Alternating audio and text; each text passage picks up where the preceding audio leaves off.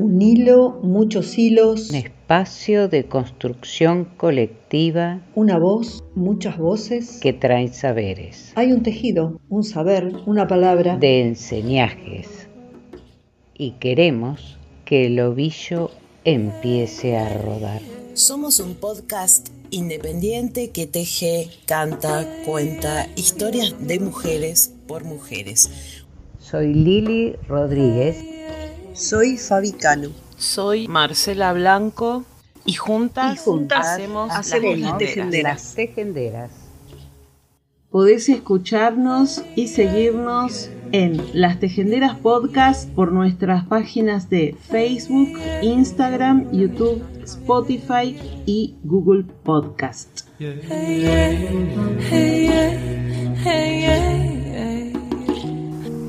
Tengo una amiga rota se le escapan los dolores por las grietas. Con curitas no estaría alcanzando. Por mi cara caen lágrimas que brotan de sus ojos. Y ando suspirando para ver si a ella le puede entrar más aire, porque la siento desinflada. Y con barbijo es imposible soplar. A veces no se puede estar cerquita y los abrazos vienen en ceros y unos por la red de Wi-Fi. Daría lo que, lo que no tengo para aliviar algo de todo lo que le está saliendo mal. Texto de Sil Meloni. Bienvenidas, bienvenides a un nuevo episodio de Las Tejenderas, el número 85 de la tercera temporada.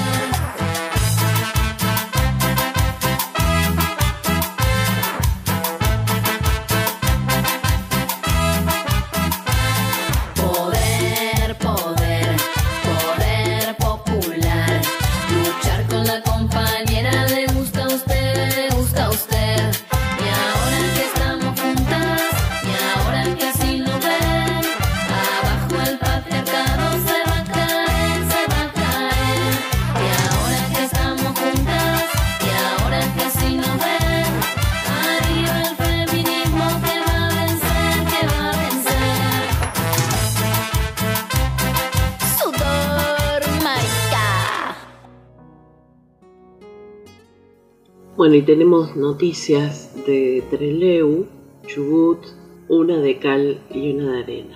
La buena es, ahora van a escuchar un audio de Miriam Vázquez, referente del RAT. Hoy recibimos nosotros la notificación de, del Consejo de la Magistratura donde nos dieron lugar a la denuncia en contra del fiscal Rivarola con respecto al incumplimiento de su deber como funcionario público por no actuar en tiempo y forma ante la situación del doctor Juárez, el médico pedófilo forense de la ciudad de Trelew, que al haber recibido la denuncia por la ORGA a nivel mundial de Estados Unidos, siguió igual cumpliendo sus funciones y atendió más de 180 niños, niños en, el lugar de él. ¿no? Eh, nosotros la formulamos, creo que fue el 2 de diciembre, porque fue ahí que creo que el 13 se reunía el Consejo de la Magistratura y nosotros antes de eso teníamos que estar haciendo la denuncia correspondiente. Y ahora ya nos notificaron de que creo que el día 28 al 30 se dispuso la apertura del sumario. O sea, creo que esto es un paso donde, donde decimos basta, donde decimos se puede, donde decimos tenemos que seguir no creyendo en la justicia, sino creyendo en nosotras mismas que si estamos juntas y vamos con un fin y un objetivo, podemos luchar. O sea, no se puede seguir tapando el sol con la mano. Nosotros lo que queremos es que realmente se hagan cargo del, mal cumplimiento a su deber y que estas cosas realmente no ocurran más y que si a este médico hay que procesarlo y hay que sacarle la matrícula, se la saquen. Y la otra noticia de de Chubut, de Treleu, nos va a relatar em, nuestra compa Lili Rodríguez. En septiembre del 2012, una joven de 16 años concurrió a una fiesta en Playa Unión, provincia de Chubut, junto a su grupo de amigas. Ellas eran, entre comillas, las populares de su clase. No todas las chicas estaban invitadas a esta fiesta del nieto de un vicegobernador, a la que concurrían también un grupo selecto de varones amigos. De esa noche, la sobreviviente recuerda haber tomado dos vasos de Fernet y su siguiente recuerdo es verse desnuda en el patio de la casa mientras unas amigas la vestían. Recién al día siguiente fue cuando sus amigas le cuentan que había, entre comillas, estado con cuatro. Cierro comillas. Entre ellos el chico con quien había cortado una relación por haberla tratado bruscamente. A partir de ese maltrato no quiso volver a estar con él. Esa misma noche las amigas reconstruyeron los hechos. Fue cuando surgieron los nombres de seis varones, entre ellos el de los tres imputados, los ahora absueltos por las tres juezas del Tribunal de la Oficina Judicial de Rawson. Esa noche una de sus amigas contó que estaba en una de las camas de la habitación Quincho, que había sido preparada por los anfitriones para que los amigos se queden ahí. La amiga estaba intimando con uno de los seis varones y en un momento él le dice, entre comillas, la están enfiestando a tu amiga. Cierro comillas. En esa habitación totalmente oscura, escucha voces y ve luces como de celulares filmando o alumbrando. Ve a la sobreviviente en una de las camas con el pene en la boca de aquel chico que las juezas afirmaron que no estaba. Pasa por encima de las camas hasta llegar a donde está su amiga, la sobreviviente, y la garra del pelo estaba totalmente desnuda y se cae al piso como muerta. Las otras amigas vieron cómo uno de aquellos seis era el que sostenía la puerta impidiendo el ingreso a la habitación quincho. También vieron salir a los seis riéndose, escuchar que uno de ellos decía que había tenido sexo oral con ella y al anfitrión echar a todos de la fiesta, pero pedirles a ellas que se queden para hacerse cargo de la sobreviviente. Las juezas le echan la culpa a la sobreviviente de su decisión de absorberlo a los tres. Sentenciaron de esa manera patriarcal porque ella no fue a declarar, porque no se sometió al, entre comillas, contradictorio, cierro comillas, más allá de que la perito oficial afirmó que ella tiene amnesia total de los hechos. ¿Qué querían preguntarle las juezas? Tal vez lo que los abogados defensores pretendían, sobre todo su vida sexual. Y si la sobreviviente hubiese muerto como tantas otras en estos casos, ¿a quién hubieran interrogado? ¿A quién le hubieran echado la culpa? El 11 de abril presentamos la impugnación contra el fallo absolutorio, misógino y plagado de estereotipos que reinaron en todo el proceso, desde el, entre comillas, desahogo sexual, cierro comillas, del fiscal hasta el maltrato de los abogados defensores a todas las testigos amigas de la sobreviviente. Todo esto tolerado por las tres juezas del tribunal. La impugnación será resuelta por el Superior Tribunal de Justicia de la provincia de Chubut. Convocamos a que nos acompañen el 11 de abril en la casa de Chubut en Cava, Sarmiento 1172, como sostuvimos en nuestros alegatos. Señoras juezas, ella es una sobreviviente y sus amigas su memoria. Comisión de Difusión de la sobreviviente de Hijos del Poder. Y tienen un correo electrónico sobreviviente hijos del poder arroba gmail.com para todas aquellas que quieran escribir.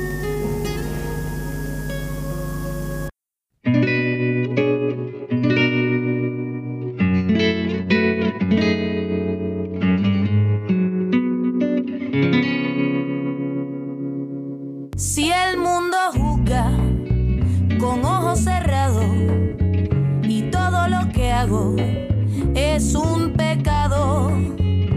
Pero si tú lo tienes todo controlado, ¿por qué me temes? ¿Por qué me temes? Si me arrancas todo el aire que respiro y mi voz la vas dejando sin sonido crees que yo sin ti no sobrevivo? ¿Por qué me temes?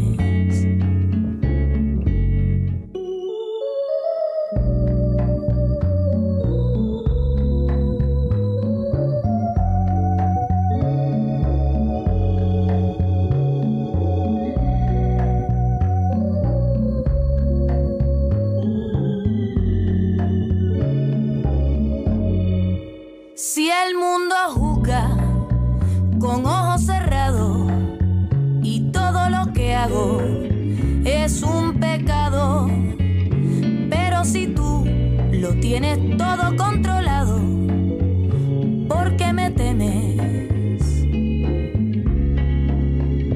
¿A qué le temes?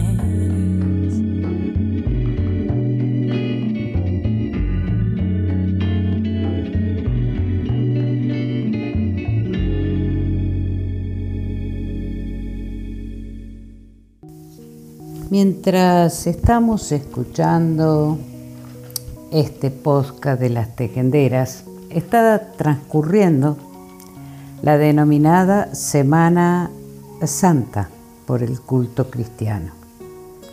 Es un fin de semana que en general eh, la familia cristiana se reúne, festejan, reflexionan. Nosotras como, como comunicadoras Queremos eh, hacer hincapié en, en recordar que los pedófilos están libres, que los pedófilos circulan impunemente por estos espacios de celebración, tanto familiares como institucionales. Y para eso queremos traer la palabra de dos compañeros integrantes de la red de sobrevivientes de abusos eclesiásticos, em, que nos muestran eh, la vivencia de, de la otra cara, de la cara del daño, de la cara del delito, de la cara de la impunidad, de la cara de que es la prueba de que estos delitos se siguen cometiendo. Y para eso vamos a escuchar la palabra de Celeste Galio. Servi Trinitatis, eh, es así el nombre, es una secta católica. En realidad no se conocía abiertamente en Santa Rosa, Simplemente se conocía que estos dos sacerdotes que llegaron federal eh, eran de esa institución, pero no mencionaban que se iban a instalar como un instituto secular en la provincia en, Santa Rosa. Fui.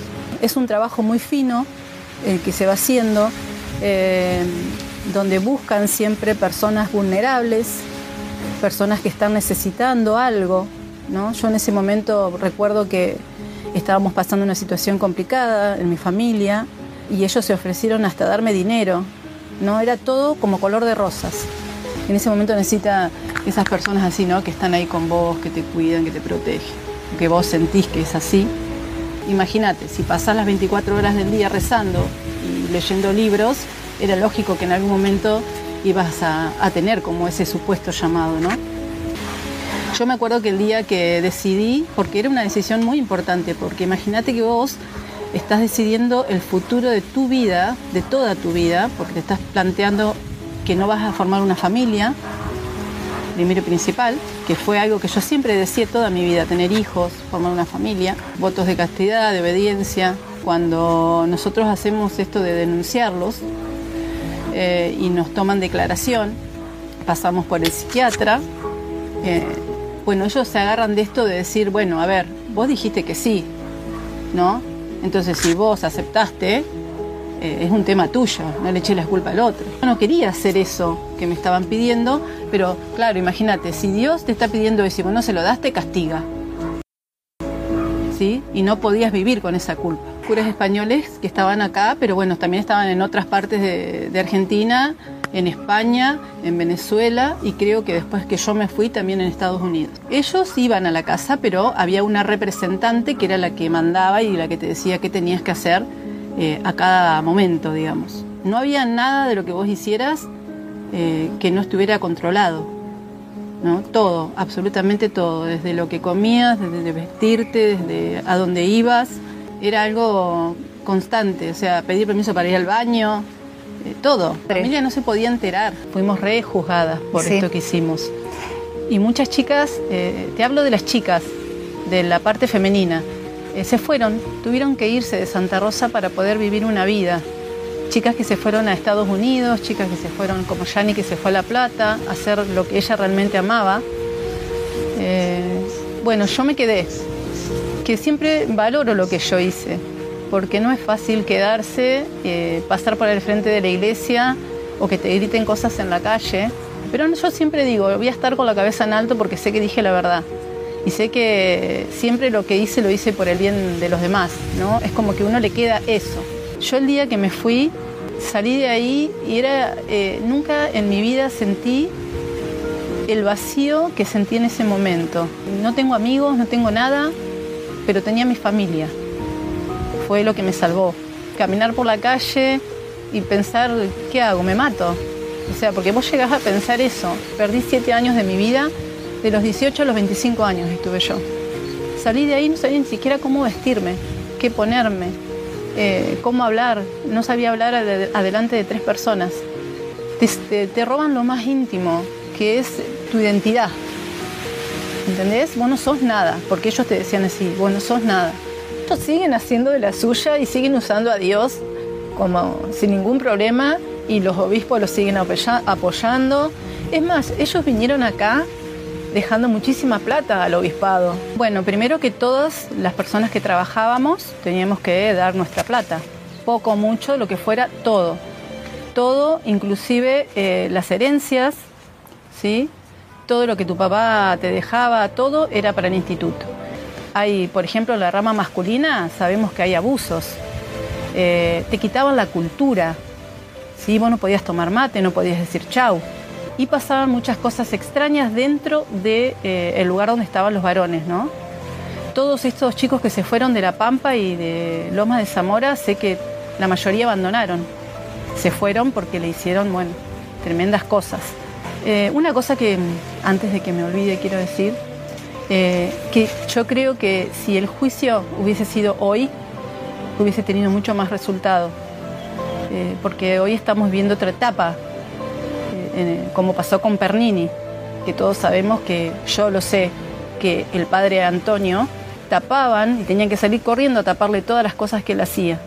Ellos sabían lo que pasaba. Mirá, yo te estoy hablando de cuántos años ya, 20 más. Yo conozco chicos que este, este hombre los invitaba en la confesión a, a tener relaciones. O sea, es muy serio lo que está pasando.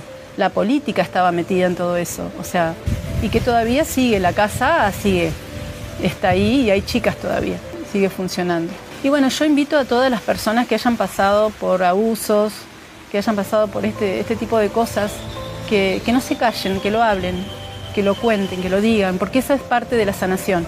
Si a mí me hubiesen dicho de hacer esto hace un par de años atrás, yo no hubiese podido hacerlo. Y hoy me siento lo suficientemente fuerte para hacerlo, eh, porque sé que lo que yo digo es verdad. Y pude salir adelante, tengo hijas que pensé que nunca iba a tener, tengo una vida, una profesión que elegí, lo pude hacer. Entonces eh, hay que darse una oportunidad eh, y, poder dar la cara.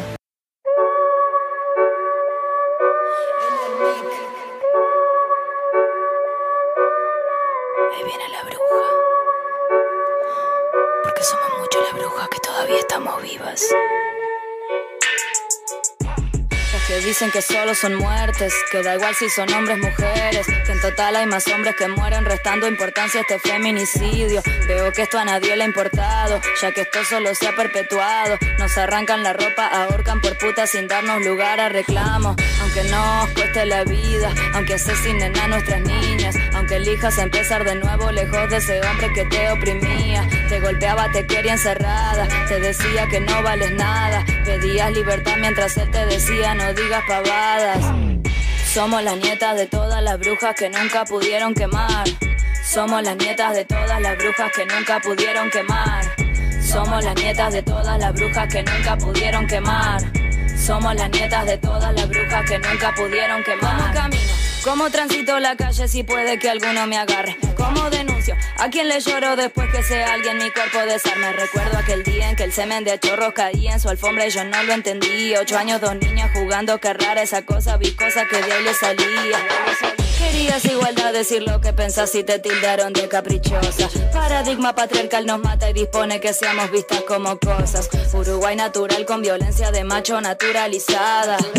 Yoruba bondadoso, muerte a tu cliché que la bruja sea inmortalizada. Seguro la mataron por puta, seguro la pollera era corta, seguro lo buscó y calentó la muy zorra, no podía esperarse otra cosa. El sistema defiende y sostiene asesinos aunque no lo diga. No quiere cambiar, no conoce otra cosa y que importa mi vida. Somos las nietas de todas las brujas que nunca pudieron quemar. Somos las nietas de todas las brujas que nunca pudieron quemar. Somos las nietas de todas las brujas que nunca pudieron quemar. Somos las nietas de todas las brujas que nunca pudieron quemar. Somos las nietas de todas las brujas que nunca pudieron quemar. Somos las nietas de todas las brujas que nunca pudieron quemar. Somos las nietas de todas las brujas que nunca pudieron quemar y nunca podrán. Somos las nietas de todas las brujas que nunca pudieron quemar. Somos las nietas de todas las brujas que nunca pudieron quemar. Somos la nieta de todas las brujas que nunca pudieron quemar. Que nunca pudieron, que nunca pudieron, que nunca pudieron quemar. Pudieron quemar.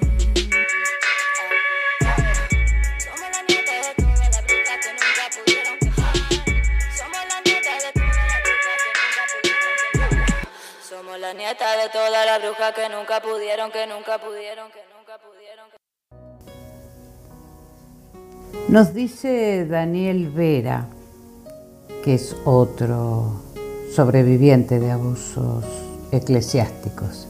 Él dice, la posesión simbólica, entre comillas, de los espacios públicos cooptados por la Iglesia queda reflejada en los símbolos cristianos que invaden estos espacios.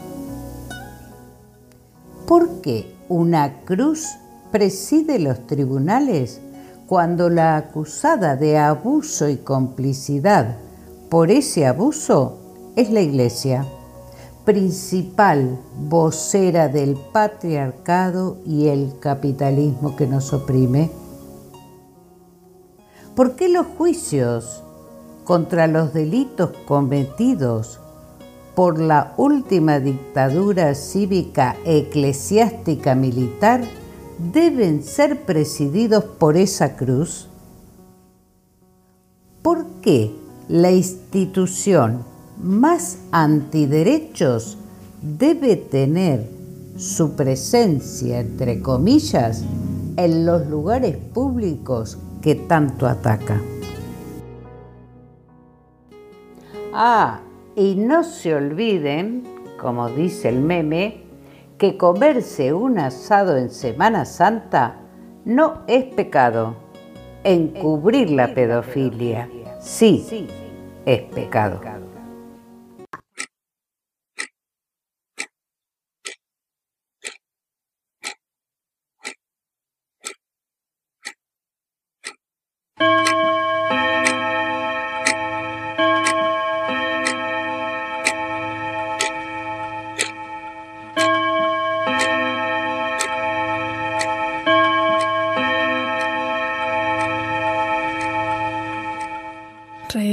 De campana, tócame las horas. Reloj de campana, tócame las horas para que despierten las mujeres todas, para que despierten las mujeres todas, porque si despiertan todas las mujeres, porque si despiertan todas las mujeres, irán recobrando sus grandes poderes irán recobrando sus grandes poderes.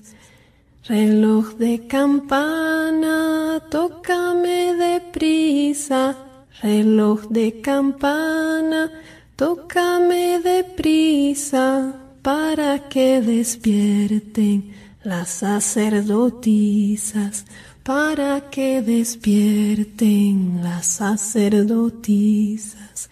La que invoca el cielo, la que invoca el agua, la que invoca el fuego, la que invoca el aire, la que lleva ofrendas a su tierra madre, la que lleva ofrendas a su tierra madre.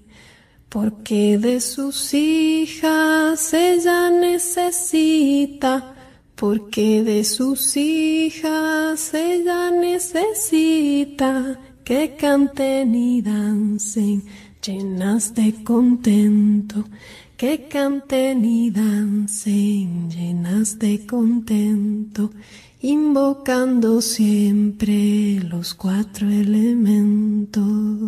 Reloj de campana, tócame las horas. Reloj de campana, tócame las horas para que despierten las mujeres todas, para que despierten las mujeres todas porque si despiertan todas las mujeres, porque si despiertan todas las mujeres, irán recobrando sus grandes poderes, irán recobrando sus grandes poderes.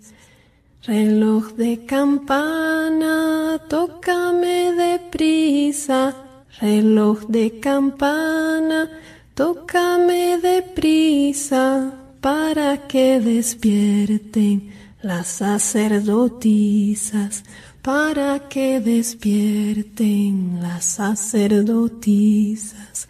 La que invoca el cielo, la que invoca el agua, la que invoca el fuego, la que invoca el aire, la que lleva ofrendas a su tierra madre, la que lleva ofrendas a su tierra madre, porque de sus hijas ella necesita, porque de sus hijas ella necesita que canten y dancen llenas de contento que canten y dancen llenas de contento, invocando siempre los cuatro elementos.